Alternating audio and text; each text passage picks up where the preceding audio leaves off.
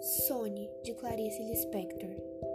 Seja o que você quer ser, porque você possui apenas uma vida e nela só se tem uma chance de fazer aquilo que quer. Tenha felicidade bastante para fazê-la doce, dificuldades para fazê-la forte, tristeza para fazê-la humana e esperança suficiente para fazê-la feliz. As pessoas mais felizes não têm as melhores coisas. Elas sabem fazer o melhor das oportunidades que aparecem em seus caminhos.